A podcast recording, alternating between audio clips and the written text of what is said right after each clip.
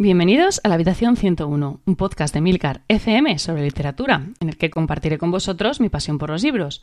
Y durante todo este verano, además, os llevaré conmigo de viaje literario.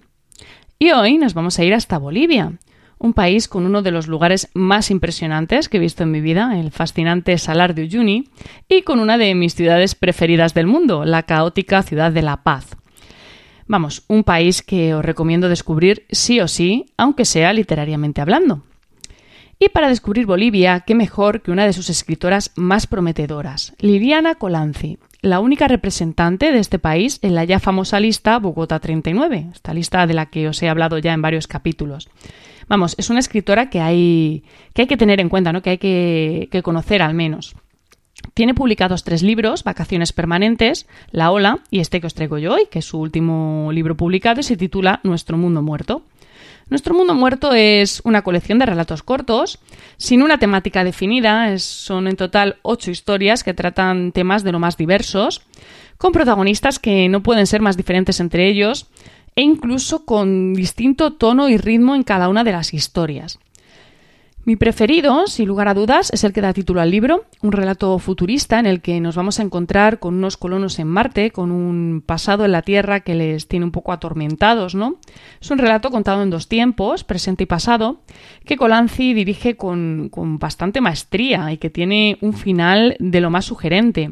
Me ha sorprendido mucho la gran calidad de este relato que destaca especialmente la colección por, por el equilibrio perfecto que tiene, ¿no? Por, la, por su gran calidad narrativa y sobre todo por la destreza, la destreza con la que Liliana Colanzi consigue retratar a su personaje protagonista en tan, en pocas páginas, que es algo que desde luego no es sencillo. Vamos, a mí desde luego este relato me ha parecido una maravilla y creo que merece mucho la pena su lectura. Otro relato que me ha gustado mucho se titula Caníbal y nos habla sobre dos mujeres que llegan a París el mismo día en que un asesino está siendo buscado por la policía en la ciudad. La autora va a jugar aquí con, las ambigüedades para mantener una tensión constante ¿no? durante toda la lectura. Es un relato que mantiene en vilo al lector con un final que a mi juicio es muy acertado. Y es que los finales de los relatos de nuestro mundo muerto van a ser harina de otro costal. Liliana Colanzi no finaliza sus historias, ¿no? Las deja de tal manera que es el lector quien tiene que acabarlas. Es como, como si dejara en tu cabeza una idea, ¿no? Que poco a poco se va a ir convirtiendo en un final. Y es por eso que los relatos de Liliana Colanzi son para leerlos de uno en uno, con, con un espacio entre medias, ¿no? Es porque es necesario digerirlos, degustarlos, saborearlos, ¿no? Todo muy lentamente. Sin, sin poder ser más diferente entre ellos, todos tienen ese algo que hace como necesario consumirlos con calma, ¿no? Para no perder ni un detalle de la lectura ni de lo que queda tras ella. A mí personalmente me ha gustado mucho descubrir a esta escritora y no me importaría en absoluto leer alguna novela suya, algo más, más largo, ¿no? Si es que se anima a escribirla, porque creo que podría ser eh, de lo más interesante comprobar cómo funciona la cabeza de, de esta autora en distancias largas. Estoy convencida de que sería algo completamente inusual.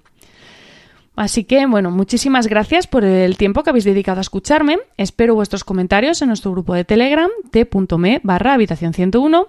Y como siempre, los comentarios se quedan abiertos a vuestras sugerencias, preguntas, curiosidades y, bueno, todo lo que queráis aportar a este, a este pequeño viaje, a esta vuelta al mundo literaria que hemos estado haciendo durante este verano. Leed mucho y recordad, nos encontraremos en el lugar donde no hay oscuridad.